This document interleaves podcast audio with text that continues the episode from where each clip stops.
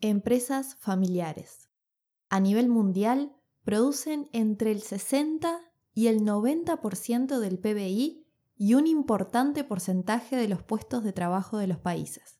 Además, gran parte de las empresas más ricas son familiares. Entre ellas, destacan empresas como Walmart, Samsung, Ford, BMW o Inditex, propietaria de Sara. En Uruguay, más del 80% de las empresas son familiares y también tienen un aporte fundamental a la economía. Sin embargo, existe también una conocida y fatídica estadística, que dice que solo el 15% de las empresas familiares alcanza la tercera generación. ¿Por qué sucede esto y cómo solucionarlo?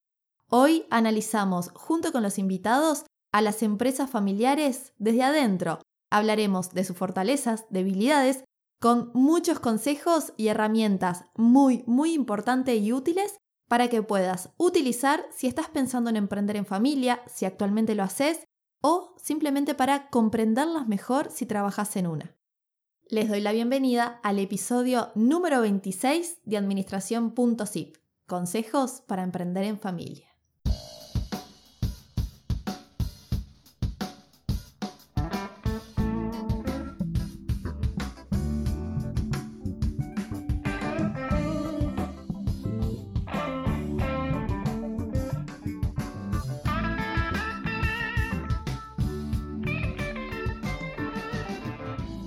Bienvenidos al podcast de Administración.zip, un comprimido de conocimientos para que escuches cuando y dónde quieras y aprendas y mejores en minutos sobre administración y gestión para emprendedores y pymes. Mi nombre es Lucía Olú, como todos me dicen, estudié y continúo formándome en este mundo de gestión empresarial y como tener un negocio requiere conocer muchos frentes, aquí te comparto contenido que te ayude a mejorar, motivarte y lograr tus metas.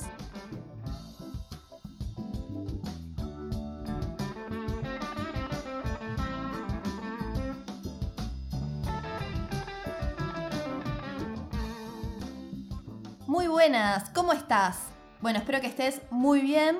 Primero que nada, gracias por estar escuchando este episodio y elegir al podcast. Hoy tengo el placer de presentar a los invitados de hoy que son mi familia. Así que antes que nada voy a presentar la mesa. Eh, Gabriela Antunes, mi mamá, escribana pública desde hace 30 años y que ya conocen del episodio de Cheques, el episodio número 11 de este podcast. Hola, bienvenido a todos, ¿cómo están? Ya nos escuchamos en el episodio 11 y ahora nuevamente acompañando a Lucía en este episodio de eh, empresas familiares, consejos, beneficios, dificultades y todos nosotros como integrantes de una de ellas. Bien. Em, después Armando Grosso, mi papá, quien fue fundador de la empresa Indesmaya, que ahora le vamos a contar un poquito de qué se trata, y trabajó y trabaja allí eh, desde hace cuántos años? 43 años y, este, y todavía seguimos haciendo de, una ayuda para que la empresa siga adelante. Importante. ¿Cuántos años tenías cuando, cuando empezaste? Y 20 y pico de años. Ahí está. Da cálculos de edad. 20 y pico de años. Y eh, Fabián Grosso, mi hermano, mi hermano mayor, quien trabaja y lleva adelante también Indesmaya. Hola, bienvenidos. Espero que les guste el episodio y bueno, vamos a estar compartiendo nuestras experiencias como empresa familiar. Y nunca fuimos tantos en este podcast. Hasta acompañada de los canes también, que, que bueno, ellos son parte de la familia también, ni que hablar.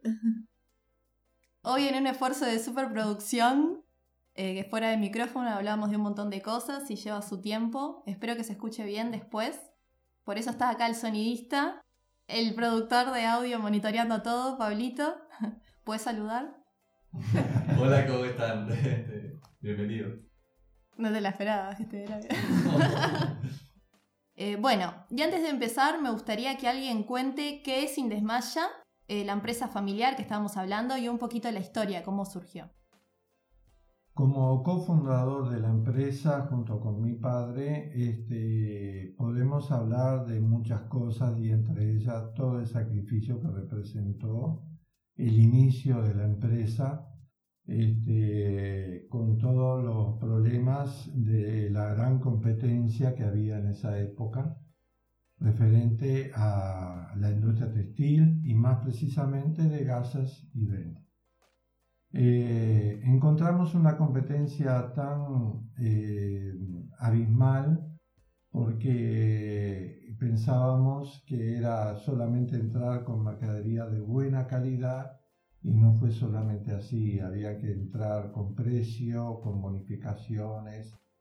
Y bueno, todo eso nos llevó a un reordenamiento total de la parte comercial y este, no solamente de la parte industrial, este, que fue que nos llevó a, hacer este, una planificación de ofertas, de tratar de de hablar más con el farmacéutico para presentar nuestro tipo de mercadería que era totalmente distinta a lo que era aquella época. Ahí vas a querer y decir eso fue nuestro éxito. Mercadería que son gasas, vendas y afines. Y totalmente distinta con un orillo de la cual la gente con los años aprendió a reconocer. Ahí está, para poner en contexto con los oyentes, tenían como un producto de mayor calidad, se diferenciaba eso de la competencia y lo fabricaron y distribuían. Exactamente, para aquella época era todo una novedad. Época 1977.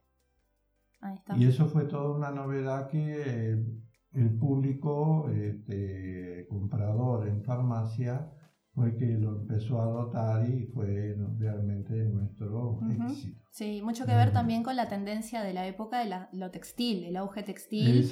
El abuelo Tano, italiano, radicado en Uruguay desde chico, eh, típico ejemplo de empresa levantada desde cero, de, inmigrantes, como decías, con esfuerzo, trabajo, con esa visión. Ese fue el éxito de, de esta empresa, ¿no? Y vos, papá, sos segunda generación entre primera y segunda, porque compartís con, con el fundador, con la parte fundadora.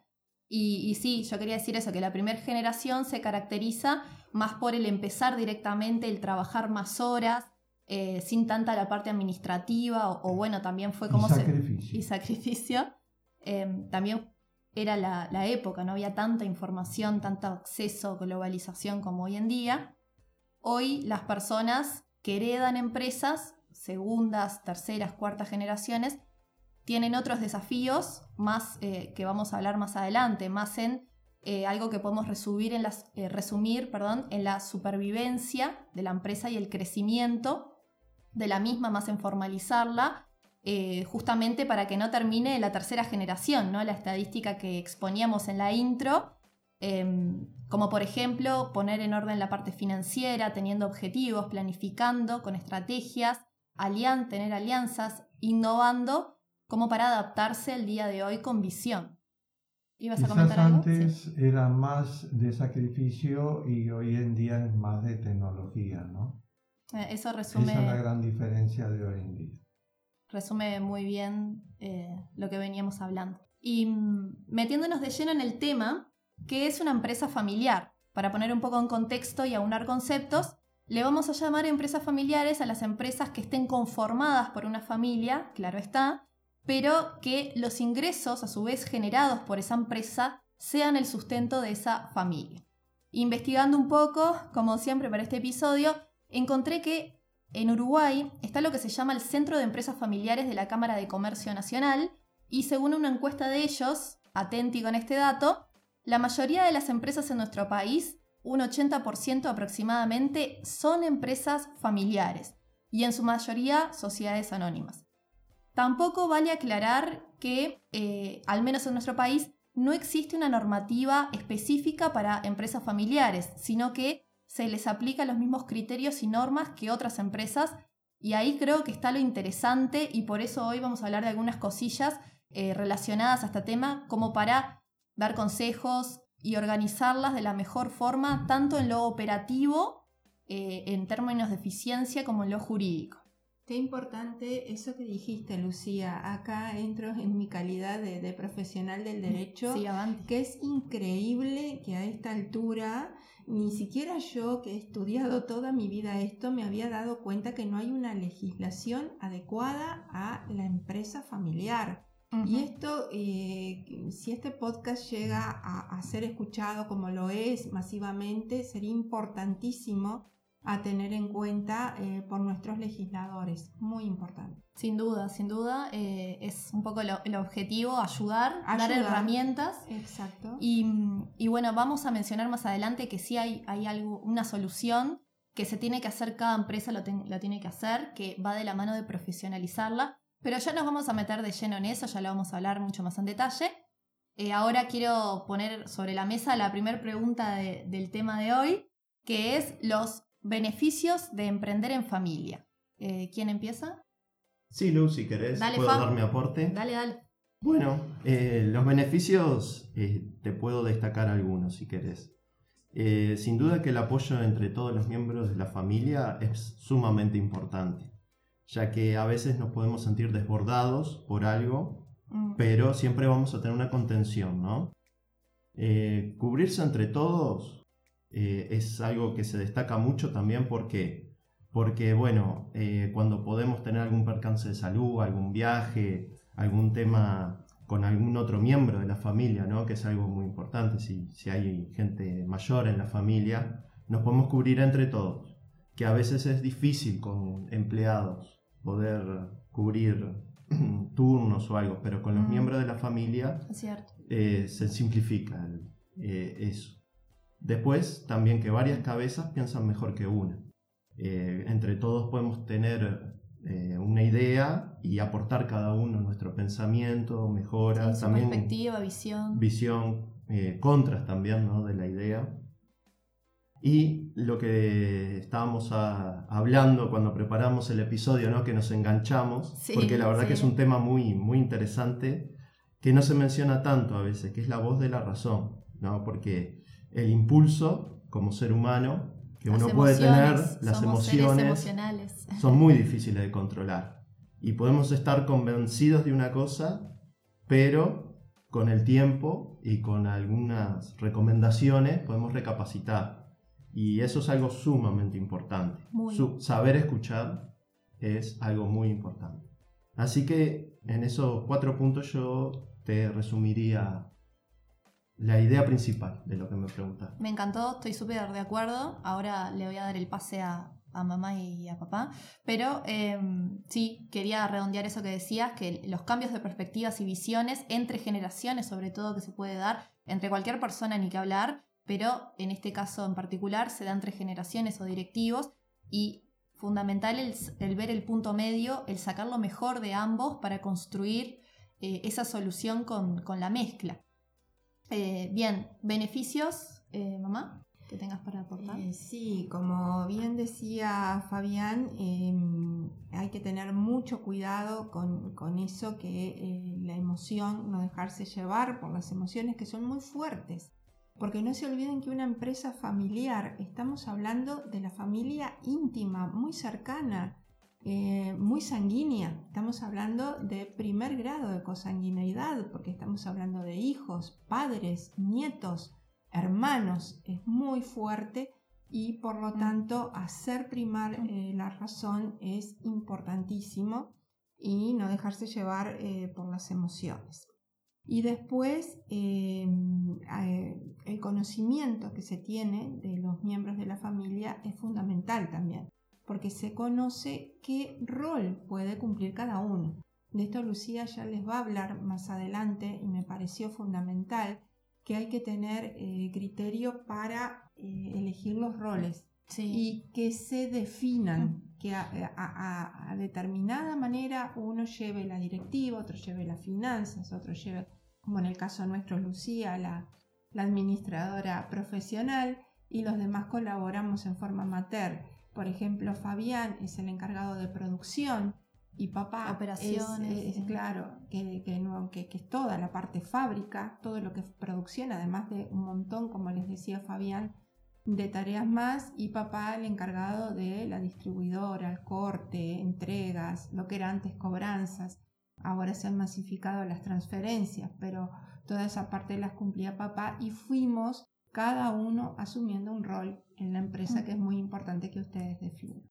Totalmente. La confianza tanto en las empresas familiares como en cualquier ámbito eh, empresarial es, es, clave porque va de la mano en, en, los socios, ¿no? En tener socios estratégicos que te complementen con confianza para el éxito de cualquier empresa. Es uno de los ingredientes eh, fundamentales. Eh, otro de los beneficios es eh, también la flexibilidad, comentábamos antes, esto salió de la charla previa, que eh, tanto en la formalidad de realizar tareas, eh, cuando bueno, integrantes de, una familia trabajan en una empresa, van asumiendo más responsabilidades y tareas sin que sea quizás estrictamente esas sus funciones, así que mucho, esto es una fortaleza y una debilidad quizás, porque muchos pueden asumir también de hecho más responsabilidades de lo que deberían. Y, y, bueno, también menores costes, porque quizás algunos de las familias cobren menos del laudo o, de lo que cobrarían trabajando en una empresa privada. Eso es también cosas que se dan, quizás más al principio, si está creciendo la empresa o en un determinado momento. Y también contribuyen económicamente. Esto también lo vamos a hablar, de tratar de separarlo, pero bueno, es algo que se da. ¿Vos querés eh, sí, yo quiero hacer un agregado que claro. es lo siguiente, ¿no? Que una empresa familiar tiene una gran ventaja que es una fortaleza aún en situaciones adversas. Eso es muy importante en cualquier empresa. Sí, muy importante. sin duda. Sin más para decir. Perfecto, gran, gran aporte. Eh, y por último, terminando acá el tema de la primera pregunta, que también en las empresas familiares, eh, por más de que no los, los, que serían los herederos no sigan el trabajo de la empresa, quieras o no, se genera una cultura emprendedora en la familia. Y de hecho, por ejemplo, vos, Fa, estás arrancando un nuevo emprendimiento que se llama Gemalite. A ver si nos querés contar un poco sí, de qué se trata. Cómo no, Lucía.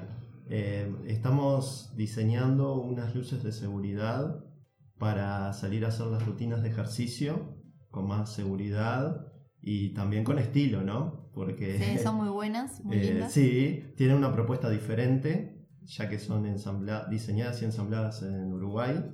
Eh, tratamos de usar la mínima cantidad de componentes para ser responsables con el medio ambiente, ¿no? Lo que hablamos muchas veces de no sí. utilizar plásticos de más. También es diseño propio, sí, por lo que el, el, consumo de energía es eh, muy mínimo son eh, muy económicas de, de, usar, ya que utilizan muy pocas baterías. Y bueno, los invito a conocer eh, la, la gama de, de Gemalites en gemalite.net. Lucia les va a dejar el link para que ustedes lo puedan ver. Y bueno, cualquier duda o consulta quedamos a las órdenes. Y ahí tienen todos los videos para que puedan ver cómo es el producto, que creo que les va a describir mejor de lo que pueda hacer en este en estos segundos que sí. Lucía me compartió para poder eh, co compartir la idea con ustedes. Buenísimo, sí, es un producto súper recomendable, Made in Uruguay, como decíamos. Y sí, voy a dejar toda esta información en las notas del programa y en las redes después sociales. Eh, bien, siguiendo, eh, otro tema importante, eh, desventajas o mayores dificultades de este tipo de empresas, de las empresas familiares, y cómo las, eh, cómo las solucionarían. No sé quién quiere arrancar. Fabián, Fabián tenía linda. Sí, tiene la posta. Sí, sí. Por, eh, eh, bien, yo en este, en este caso es muy difícil encontrar desventajas, ¿no? Porque siempre el ser humano creo que siempre ve lo negativo de las cosas más fácil que lo positivo, ¿no? Pero yo lo podría resumir en, en una para simplificar eh, de las mayores desventajas que puede tener una, empresa familiar, ¿no? que no hay horas definidas para el trabajo. Eso es lo que yo redondearía, ya que el lazo de sangre hace que sea imposible negarse. ¿A qué me refiero con eso? El decir el, que no. El decir que no es casi imposible. Si surge un problema en la empresa, el tema se trata, más allá de que estemos cansados, de que estemos con otra cosa en la cabeza, eso este, es muy difícil de poder negarse a, a decir que no. Eh, en una empresa familiar. Sí, el separar la vida familiar o personal de Claro. la- del trabajo. Nosotros no, como empresa familiar, no tenemos horas. Por lo tanto, si surge algún problema, no es como si fuéramos empleados que podemos marcar un- nuestra tarjeta o decir hasta aquí llegó nuestro horario. Eh, como empresa familiar uno tiene que estar siempre resolviendo los problemas para que tratar al, al siguiente día de, de poder- de empezar a trabajar nuevamente. Así que te podría resumir en eso. Sí, en Y yo quiero hacer un aporte que Lucía dio como una fortaleza que es la confianza, que es importantísima y que ayuda muchísimo la confianza entre los integrantes del núcleo. Pero también no se olviden de los sabios refranes que siempre tienen razón y la confianza mata al hombre. Entonces hay que tener mucho temple y mucha seguridad porque no se puede tratar igual a un hijo, una hija, eh, un papá, una mamá que a un dependiente con la misma frialdad o, con las mismas reglas laborales o la que sea adecuada para cada caso. Entonces ese ingrediente hay que saberlo llevar, hay que antes de emprender o antes de formar la empresa familiar, saber bien que cada integrante, como decíamos eh, unos minutos antes, va a cumplir Mm. su rol y va a respetar. Como todo en la vida, tiene que haber respeto. Tiene que haber respeto como lo hay en la familia, se tiene que trasladar al negocio. Es, eh, es, es lindo, es hermoso, es apasionante, pero es muy complicado también. Tiene sus desafíos, muchos. sin duda, sin duda.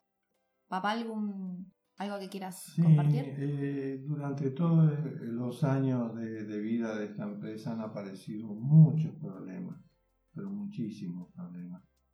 Y es una forma en la que eh, los integrantes de esta empresa eh, siempre tuvieron una respuesta y siempre fue una forma entre tantas cabezas de poder solucionar.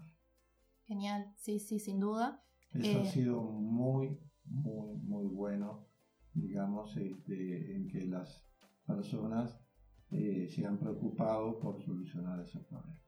Ahí tenemos otra ventaja, desventaja como Si me permitís aportar dale, algo, dale. Lucía. obvio, para eso están. Eh, lo que decía papá que a veces, redondeando la idea, sí, eh, que una desventaja se puede convertir en una ventaja, ya que a veces eh, cuando se ve un, ideal. Cuando, cuando hay un problema es cuando a veces afloran la, La diga- ventaja. la- sí, las ventajas o las capacidades que a las veces soluciones para las soluciones o las ideas. Porque es muy, es muy fácil cuando todo funciona bien. Eh, Realmente está, capaz que estamos cómodos y no nos preocupamos de hacer cosas Mm, que a veces cuando viene un problema, un des- una desventaja, tenemos que empezar a mover la cabeza y empezar a pensar diferente, sobre todo.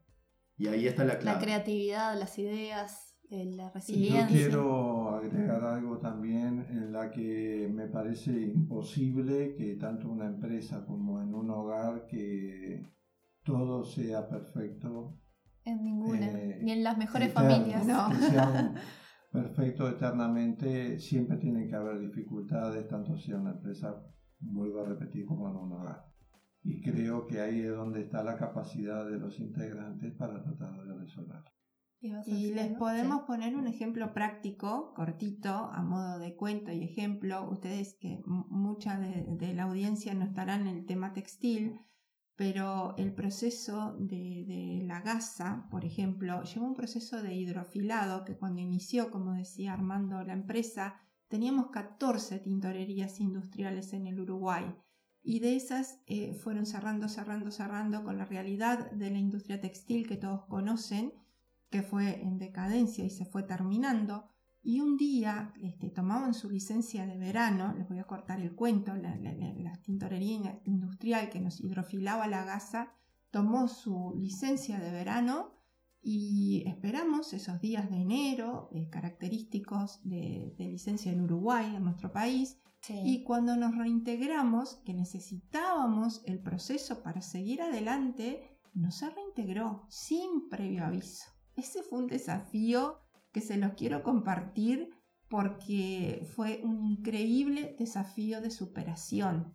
Y ahí fue donde salió Fabián, que es el que Hoy maneja más, por supuesto, por su generación las herramientas informáticas y salió al mundo a buscar un hilado blanco, que ya viniera blanco e hidrofilado para poder seguir tejiendo.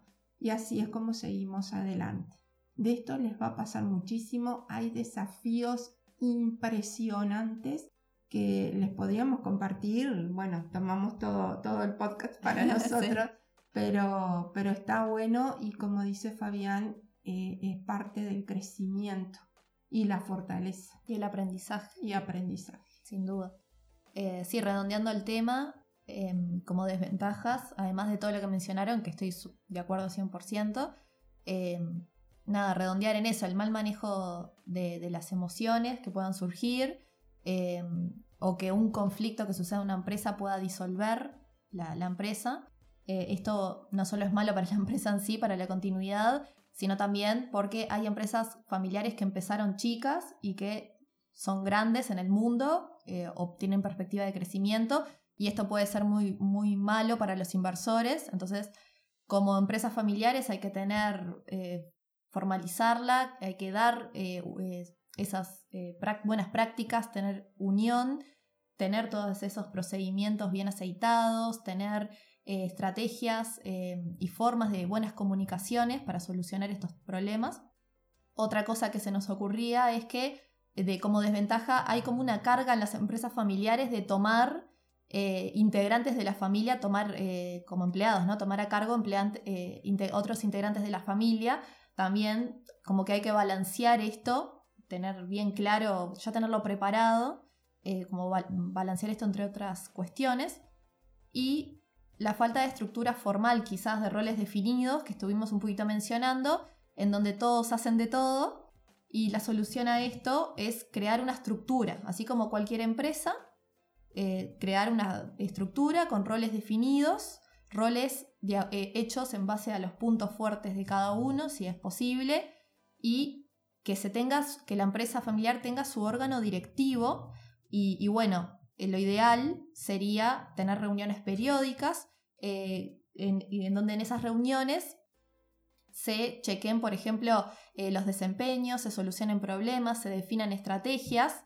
Esto también, claro, es fácil decirlo, como decían antes, en una empresa familiar, eh, como se comparten los tiempos y se tiene eso en común, es difícil separarlo, pero bueno, sería lo ideal ir trabajando esta estrategia, eh, ir trabajando esta, herramienta y, bueno, con criterio ir separando de a poco, creando el hábito, teniendo estos, estas instancias para justamente separar los tiempos de, cada uno. Sí, Lucía, además los roles los vamos tomando de acuerdo a las capacidades y aptitudes de cada uno, eso es así, pero no evita que cada integrante haga muchas cosas, cumpla muchas funciones. Sí, sin duda. Eso es muy difícil, pero sí cada uno va tomando su camino porque es un tema de aptitud, como todo en la vida. Sí, sí, e, es importante tomarse el tiempo de definirlo, de darle estructura, de formalizar, aunque cueste, aunque en el día a día se tengan mil cosas que hacer, esto es importante y se hace una vez y después se mantiene y se perfecciona. Y, bueno, tener un verdadero plan de negocios eh, para darle seguimiento y todo lo que vamos a ver también este, ahora a continuación. Todo esto en realidad que venimos hablando, en realidad se soluciona con una herramienta que se llama eh, buenas prácticas del gobierno corporativo de empresas familiares, que consiste básicamente en esto que les decíamos, en profesionalizar la empresa y profesionalizar en mayúsculas, así, en tener protocolos familiares que formalicen las normas, las metodologías, tener manuales de procedimientos, obviamente cada uno lo va a adaptar a su realidad, ¿no? Tener roles, funciones, que se planifique no solo la empresa en marcha, sino la sucesión con antelación y en vida, eh, en designar, como les decía, el órgano directivo con experiencia, gente idónea y tener asesores jurídicos y contables para esto. Por ejemplo, parte de, estos planes que se pueden tener, de estos métodos, de estos procedimientos, pueden ser que todos los activos incorporados eh, que se incorporen estén a nombre de la empresa, por ejemplo, vehículos, bienes de cambio, que son la mercadería, o bienes de uso, para evitar problemas. Sé que suena algo de sentido común, pero en algunos casos puede no darse. Que los integrantes tengan un sueldo, un sueldo fijo mensual, y así se es parte de lo que es separar las finanzas personales de los de la familia y a fin de año sí se ven los resultados de la empresa y eventualmente se reparten utilidades o se reinvierten en el negocio, pero hay que tener este enfoque de eh, administradores de empresa también. Sí, eso es fundamental, porque si tienen cualquier figura, nosotros usamos, por ejemplo, la SRL, Sociedad de Responsabilidad Limitada, que por definición y como hemos visto en episodios anteriores, tanto las SA como las SRL son personas jurídicas. Entonces la persona jurídica que es titular de un bien siempre va a vivir independientemente de sus integrantes y no tiene problemas de sucesión. Sí, exacto, porque además, eh, como decíamos en otros episodios, ¿no? en las que son personas jurídicas, al menos como funciona acá en Uruguay, pero creo que más o menos en otros países es similar, que el patrimonio de la empresa queda separada del de, sus integrantes, de, las personas físicas. Entonces eso es un beneficio. No solo protege el patrimonio, sino también en, eventual sucesión. Totalmente. Y bueno, para terminar, si tuvieran que dar un consejo a los oyentes sobre este tema, ¿cuál sería? Mamá. Bueno, el consejo primero y principal es que se puede. Se puede tener una empresa familiar, se puede llevar adelante. Hemos hablado a lo largo de todo este episodio que tiene muchos beneficios, también tiene muchas desventajas. Y los consejos es que previamente eh, tengan sintonía todos los, los integrantes, estén en sintonía, se sepa quién va a cumplir cada función y si realmente tienen ganas. Lo que yo les digo como mamá, además, que si ustedes ven que un hijo, una hija, cualquiera que integra la familia no tiene aptitudes, más vale que de entrada se lo apoye en otra cosa que a él le guste, que quiera, que emprenda, pero que no eh, se involucre en todo esto por el desafío que significa y que hemos hablado extensamente. Gabriela, muy buena speaker todo esto con el episodio pasado y muy, muy buena oratoria. Em, ¿Papá, algún consejo?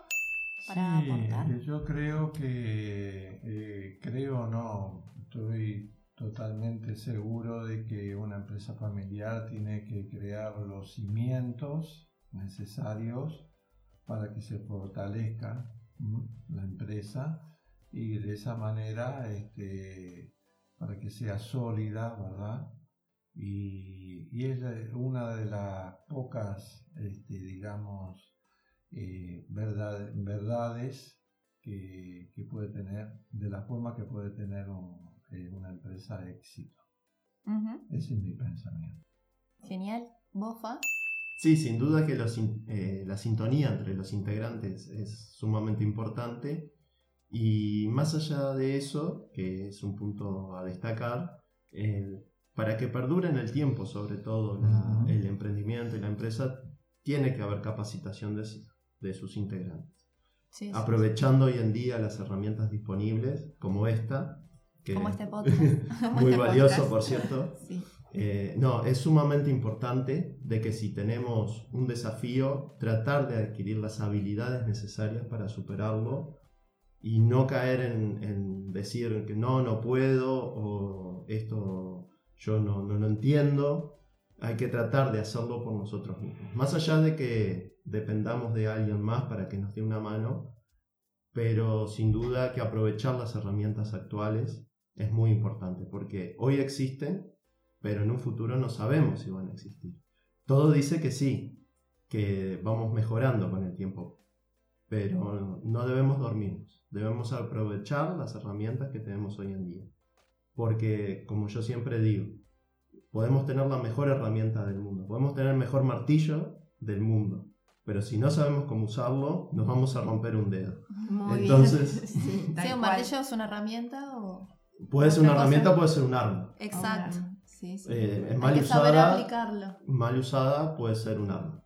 Entonces, las cosas hay que saber aplicarlas también. No solo porque decimos, ah, todos tenemos internet, todos tenemos celular, smartphone, todos podemos acceder a un tutorial en YouTube. No por eso es dar por sentadas las cosas, de que se van a hacer solas. No, no se van a hacer solas hay que saber hacerlo también. No es solo tener la información, sino disponer el tiempo, los recursos y la voluntad sobre eso.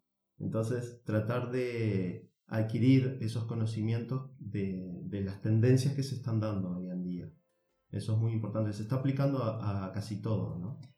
Yo ahora voy a decir algo, pero sí, habías pedido la palabra. aclarar una cosa que es muy fundamental en todo esto que estamos hablando y a nivel de, de empresa, ¿no? Que durante muchos años, como cofundador, junto con mi padre, este, y trabajamos de una manera muy artesanal y, y creo que hoy en día, eh, de acuerdo a lo que estaba hablando Fabián, este, la empresa se ha reformado, se trajo máquinas, que eso ha sido muy importante para este, hacerla a una, una, empresa muy competente. Más, eficiente. Y más eficiente, ¿verdad? Sí, sí, lo que hablamos de adaptarla al hoy. Dependiendo más de la máquina que de la parte personal. Eh, bien, buenísimo. Gracias por, por todos los aportes, eh, sus consejos. Yo le agregaría, y siguiendo en línea con lo que decían ustedes, de, los consejos a empresas familiares, de tener la, buena comunicación, de, de, bueno, con lo que mencionaban, la capacitación, lo quiero reafirmar porque es fundamental, la capacitación constante, que no por ser hijo o, eh, o hija de, sino que realmente haya una competencia para asumir roles y responsabilidades. Y yo voy a dar mi punto de vista también un poco de millennial, de otra generación y también está eh, lo que hablábamos, ¿no? las, visiones diferentes, que para mí la capacitación constante es fundamental, sobre todo en todo lo que es para empresas familiares, estás en la parte de, dirección, todo lo que es liderazgo, ventas, saber de administración, saber de finanzas, por más de que no seas un experto, algo tenés que entender, pues si no estamos fritos. Y sí, eh, me parece importante saber cuándo delegar, porque me parece que también es un tema de las empresas familiares mm. que se asume todo. Eh, obviamente esto va aplicado a cada realidad. Si son cuatro, no se va a contratar a alguien si no dan los costos, hay que saber el momento ideal.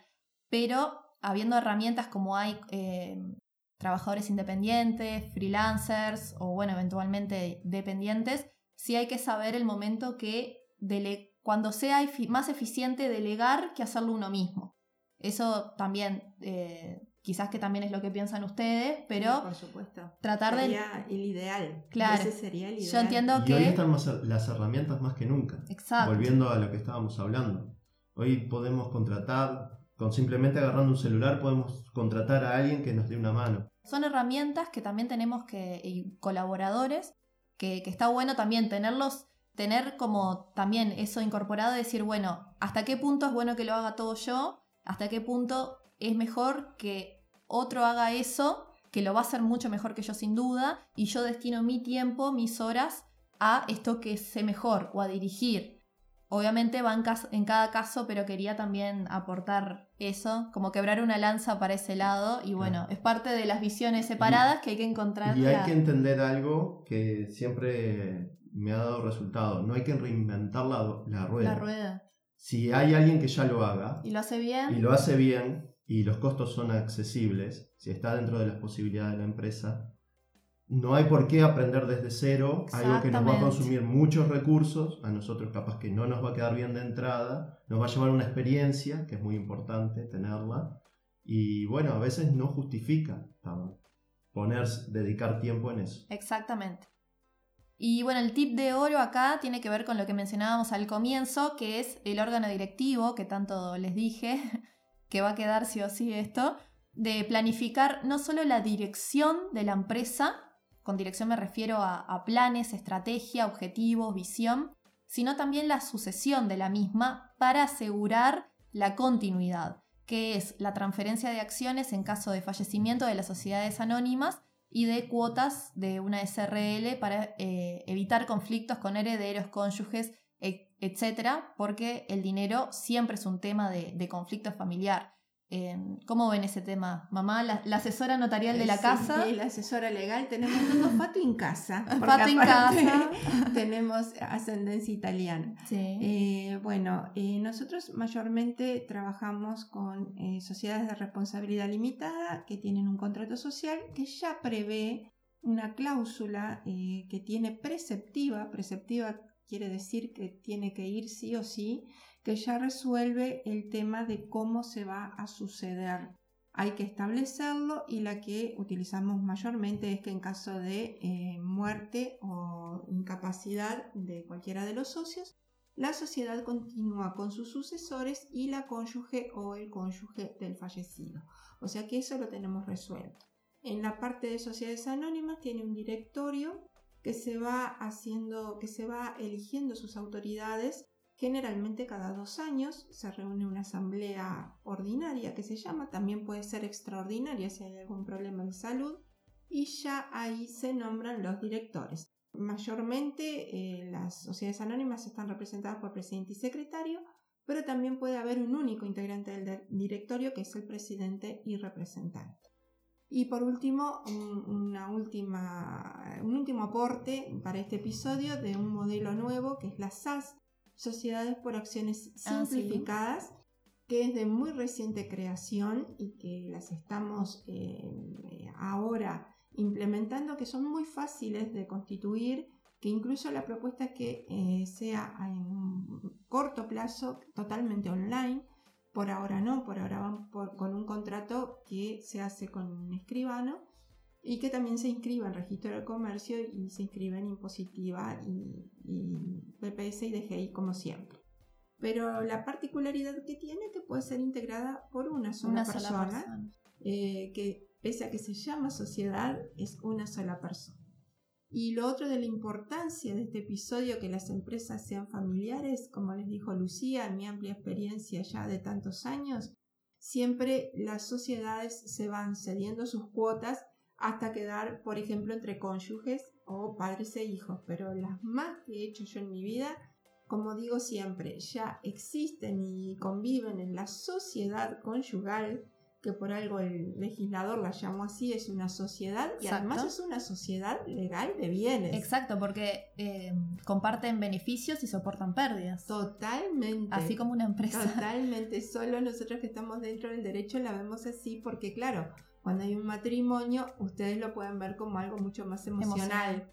Pero en realidad es una sociedad legal de bienes. Entonces, nada mejor. Ya están en la sociedad matrimonial y siguen en la sociedad comercial. Con todos estos tips que dimos en el día de hoy. Exactamente, muy extenso. Y accionando, ¿no? Lo que decía Fabián, que me olvidé y ahora me acordé que quería decir eso. Eh, me tengo que anotar todo porque me olvido de, de las cosas. Eh, eso, de accionar, de todas estas cosas que escuchamos, que tratar de hacernos el tiempo y aplicarlas, ponerlas en práctica, el, el hacer, eh, los ser hacedores. Sí, eh, yo quería comentar como otra visión completamente distinta, pero quería, me acordaba y lo quería comentar en el episodio, que yo capaz que soy como la que está más dividida en este tema, porque si, si bien crecí eh, acá en Indes, en Indes Maya, trabajo también en una empresa de, de software, Code, creo que nunca lo había comentado, em, que de cierta forma también es como una familia, porque conozco a los socios hace tiempo, en uno en particular, eh, Braulio, si me está escuchando alguno, le mando un saludo, un abrazo. Em, y digo esto porque para el otro lado también, para personas que quieren emprender y quizás no tienen experiencia, arrancar a trabajar en una empresa chica, familiar, puede estar bueno. De hecho, está bueno, lo recomiendo, porque por el conocimiento global que tenés. Generalmente eh, tocas todas las áreas o haces un poquito de todo, o directamente al estar al lado de personas que hacen eso hace mucho tiempo, eh, tenés mucho conocimiento. Eh, bueno, y como conclusión final del episodio, y acá me pongo un poco sentimental, es que si bien como administradores eh, se ve más la eficiencia y la productividad, vemos los números de una empresa para, para medir el éxito y seguir adelante, en este caso eh, el tema, el activo más importante de la empresa es la familia. Y, y también en toda empresa, cuidar a las personas, el, el poner foco en el buen clima, en que cada uno en la medida de lo posible realice su pasión y, y con respeto a lo que comentábamos, con respeto, confianza y enfoque, que el éxito vendrá solo. Cursi, pero cierto. Vine emocionada, como siempre. Bien. Bueno, Sí, ahí se robaron. bueno, gracias a todos por participar. Aplauso para la mesa. Bueno, nos escuchamos.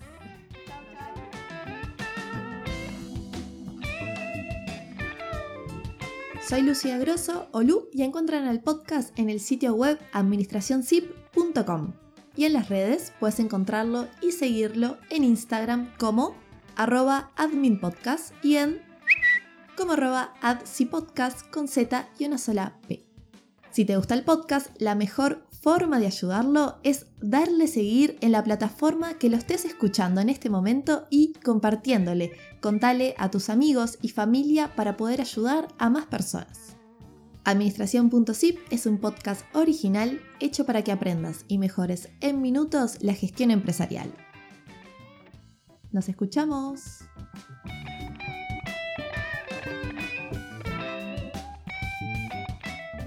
Bien, ¿y cómo, Un segundo. ¿eh? Tanto se corta. bomba que ahora está por explotar, ¿eh? La estoy sosteniendo apenas, ya se está por mezclar. Y como conclusión final del episodio. Ah, no, perdón, iba a decir otra cosa. Después cortamos otra Sí, parte. dale. Sí, porque No tenés que Mira, cortar. igual. No que Pablo va a tener un laburo, lo es de cama. Por suerte tiene- tenés una semana entera para hacer. Lucía, porque está este químico acá volátil que me, está, ¿Qué, no me lo estoy mañana? sosteniendo. No, no, no. sale el otro. El otro. Ah,